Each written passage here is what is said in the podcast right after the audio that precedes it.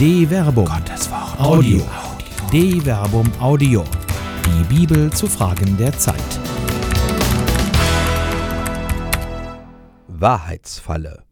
Oder wie Paulus die Macht der Anführungszeichen nutzt, andere aber in ihnen umkommen. Von Dr. Werner Kleine. Jan, ein Böhmer Mann, setzte auf der Suche nach der Wahrheit sein Leben ein. Er stritt in Schriften und Disputationen für das richtige Verständnis von Kirche und Welt. Er ließ sein Leben im Jahr 1415 zu Konstanz mit seinen Schriften im Feuer. Jan Hus, dieser Mann aus Böhmen, verlangte von den Geistlichen seiner Zeit eine Übereinstimmung von Wort und Tat. Sie sollten wahrhaftig und heilig leben. Die Bibel galt ihm als heilige Schrift, die ganz wahr und hinreichend zur Seligkeit des Menschengeschlechts ist.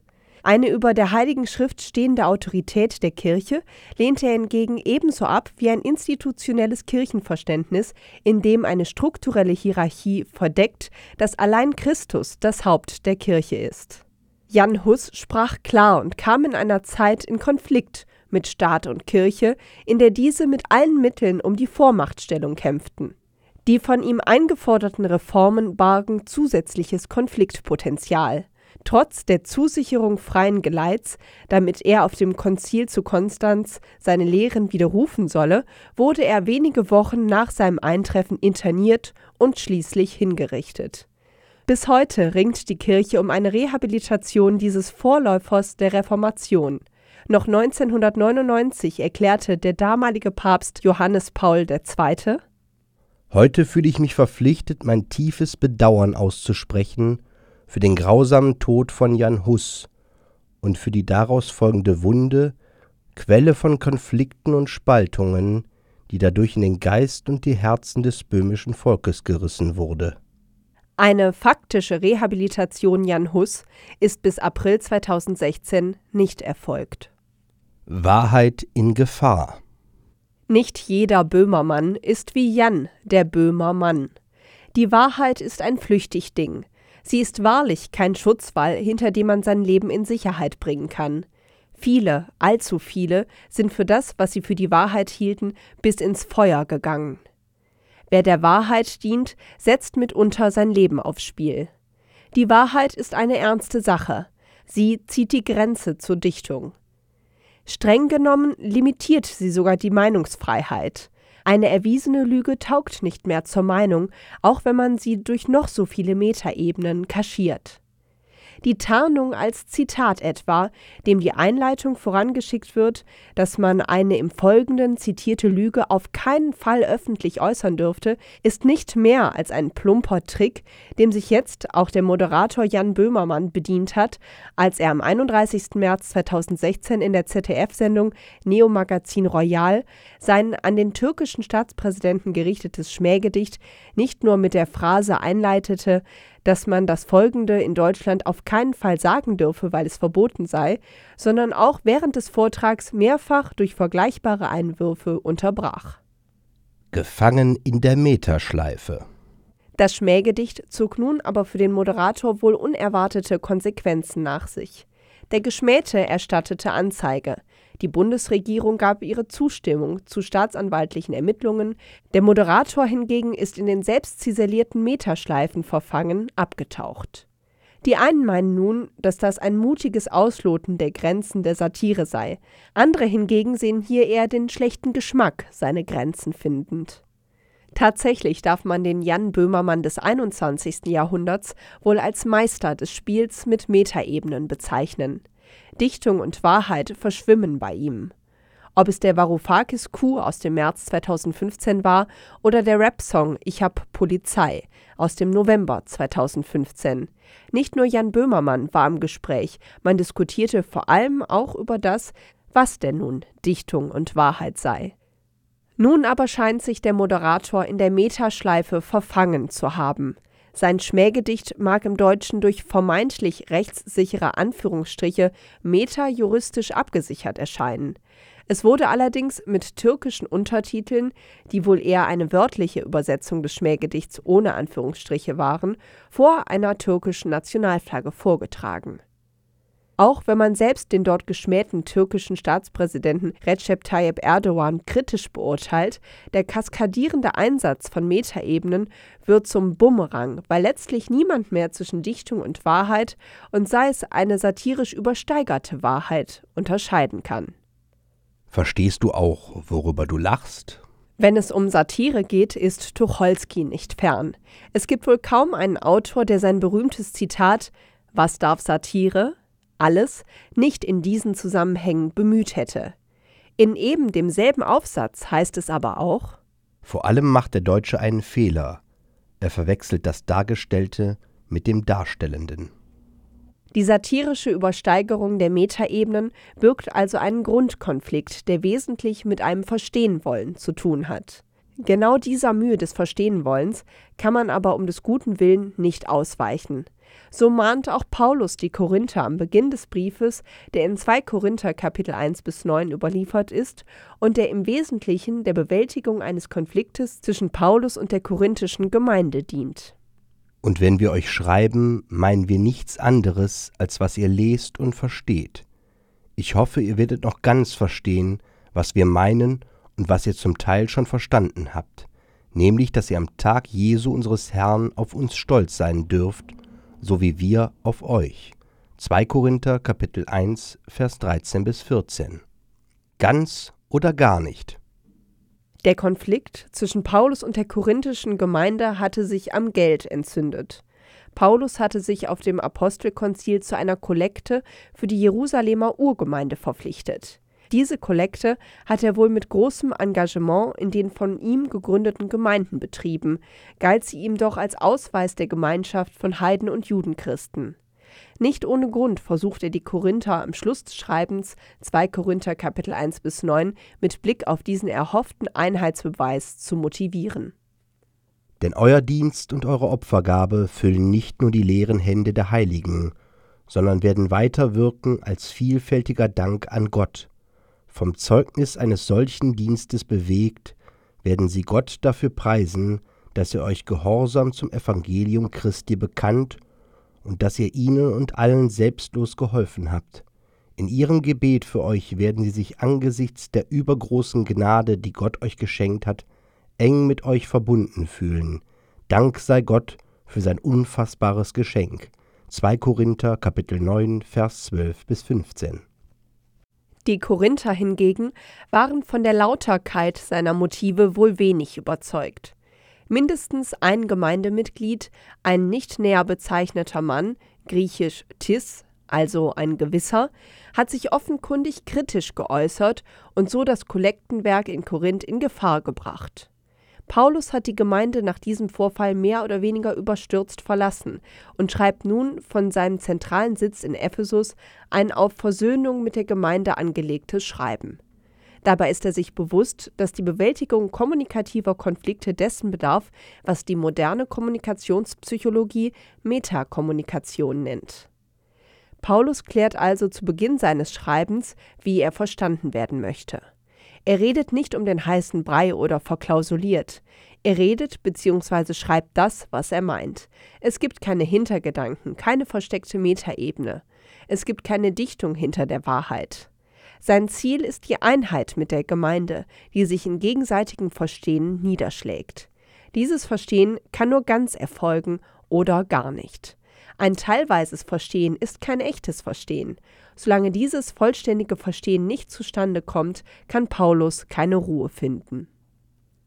Metafalle Tatsächlich scheint Paulus mit der in 2 Korinther Kapitel 1 bis 9 verfolgten Strategie sein Ziel einer vollständigen Aussöhnung mit der Gemeinde nicht erreicht zu haben.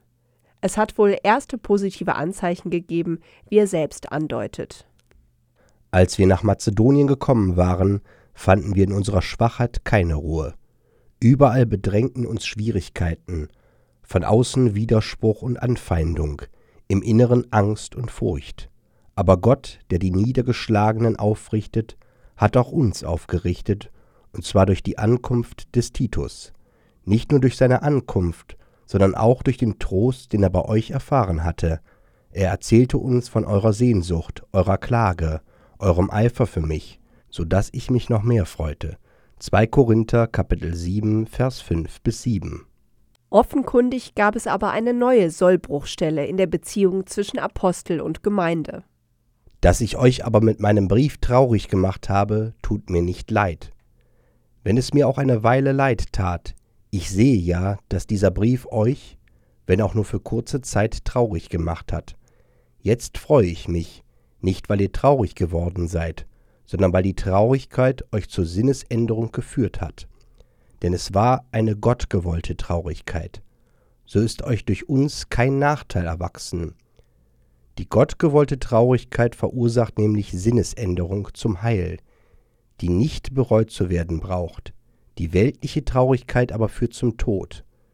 Wie groß war doch der Eifer, zu dem euch diese gottgewollte Traurigkeit geführt hat, wie aufrichtig eure Entschuldigung, euer Unwille, eure Furcht, eure Sehnsucht, wie wirksam eure Anstrengung und am Ende die Bestrafung. In jeder Hinsicht hat sich gezeigt, dass ihr in dieser Sache unschuldig seid. 2 Korinther Kapitel 7 Vers 8 bis 11. Paulus hebt hier den Konflikt und die anschließende scheinbare Versöhnung auf eine Metaebene. Er spiritualisiert sie. Alles erscheint plötzlich als Gottes Willen, der nicht zuletzt zu der Bestrafung der in 2 Korinther Kapitel 2 Vers 5 erwähnten Person, Tis, geführt hat. Es scheint eitel Friede und Freude zu herrschen, so dass Paulus in 2 Korinther Kapitel 8 bis 9 wieder auf sein Kollektenwerk zu sprechen kommen kann. Damit aber scheint er in die Metafalle geraten zu sein. Narrenrüstung mit 2 Korinther Kapitel 10 bis 13 liegt ein weiteres Schreiben vor, das sich in Diktion und Tonfall völlig von 2 Korinther Kapitel 1 bis 9 unterscheidet. Der Ton ist nicht mehr versöhnlich, sondern konfrontativ.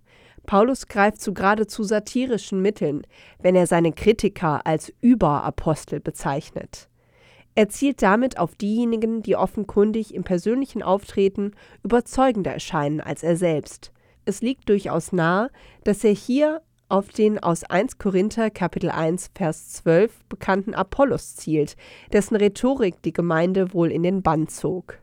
Paulus, der Gründervater der Gemeinde, muss sich also an anderen Verkündern messen lassen. Dabei reicht seine Autorität als Gründervater offenkundig nicht aus. Gerade diese Autorität bringt er aber nun in Anschlag. Paradoxerweise führt er sich selbst dabei ad absurdum. Er bringt seine Autorität im Kostüm eines Narren zum Ausdruck. In der berühmten Narrenrede, die in 2 Korinther Kapitel 11 Vers 16 bis Kapitel 12 Vers 13 überliefert ist, spricht er als Aphron, also als Narr. Die Korinther lassen ihm keine andere Wahl, um die Wahrheit ans Licht zu bringen. Jetzt bin ich wirklich zum Narr geworden. Ihr habt mich dazu gezwungen. Eigentlich sollte ich von euch gerühmt werden, denn in nichts bin ich hinter den Überaposteln zurückgeblieben, obgleich ich nichts bin. 2 Korinther Kapitel 12 Vers 11 Klassischerweise spricht der Narr die Wahrheit. Klassischerweise wird der Narr aber auch nicht ernst genommen. Würde der Narr ernst genommen, setzte er sein Leben aufs Spiel. Der Narr darf deshalb die Wahrheit sagen, weil seine Rede wirkungslos bleiben wird. Die Wahrheit im Narrengewand wird bloß verlacht. Sie wird deshalb verlacht, weil der Narr eben ein Narr und nicht mächtig und ohne Autorität ist. In 2 Korinther Kapitel 11 Vers 16 bis Kapitel 12 Vers 13 findet aber ein merkwürdiger Rollentausch statt, den Paulus nach eigener Aussage nur äußerst widerstrebend vollzieht. Er pocht üblicherweise auf seine apostolische Autorität. Es gibt keinen Eingang seiner Briefe, in dem er sie nicht betont. Hinzu kommt noch, dass er als Gründer der korinthischen Gemeinde eine zusätzliche Autorität innehat. Wenn er nun als Aphron, als Narr spricht, dann wird offenkundig, dass diese Rolle eine satirische Überspitzung ist. So wenig man einem König das Narrentum abnehmen würde, so wenig wird man Paulus als Narr ernst nehmen. Jeder weiß, dass das, was zwischen den närrischen Anführungszeichen in 2 Korinther Kapitel 11 Vers 16 und 2 Korinther Kapitel 12 Vers 13 steht, tiefernste Wahrheit ist, die in ihrer Übersteigerung umso härter hervortritt. Hier spricht eben kein Narr. Hier spricht der Verkünder der Wahrheit. Die unpassende Rüstung des Narren ist lediglich ein Verstärker, weil sie irritiert, verstört und erst recht aufhorchen lässt. Paulus meint jedes der Worte, die er hier spricht, ernst. Er will sich gar nicht herausreden, wenn er spöttisch fragt Worin seid ihr denn im Vergleich mit den übrigen Gemeinden zu kurz gekommen? Höchstens darin, dass gerade ich euch nicht zur Last gefallen bin. Dann verzeiht mir bitte dieses Unrecht. 2 Korinther Kapitel 12 Vers 13 Die Wahrheit ist der Satire feine Grenze. Satire darf alles, nur nicht die Unwahrheit sagen. Die Satire darf übertreiben, so wie Paulus übertreibt, um die Wahrheit zu sagen. Satire darf sogar spotten, wenn die Wahrheit so umso klarer hervortritt. Satire darf ungerecht sein, wenn sie der Gerechtigkeit der Wahrheit dient. Vor allem aber ist Satire immer unmittelbar und direkt. Sie versteckt sich nicht. Der wahre Narr weiß die Anführungsstriche gezielt einzusetzen, um seiner Rede Gewicht zu verleihen. Wem es aber um die bloße Schmähung, den schnellen Gag oder den nächsten Lacher geht, der betreibt keine echte Satire. Wer die Macht der Anführungsstriche nicht kennt, ist bestenfalls ahnungslos, im schlimmsten Fall ohne Charakter. Kurt Tucholsky ist hier eindeutig. Satire ist eine durchaus positive Sache. Nirgends verrät sich der Charakterlose schneller als hier. Nirgends zeigt sich fixer, was ein gewissenloser Hans Wurst ist. Einer, der heute den angreift und morgen den. Die Grenze zwischen Wahrheit und Dichtung mag fließend sein. Eine feine Grenze bildet sie, wenn es um die Echtheit von Satire geht. Eine Produktion der Medienwerkstatt des katholischen Bildungswerks Wuppertal Solingen-Remscheid. Autor Dr. Werner Kleine. Sprecher Jana Turek und Marvin Dillmann.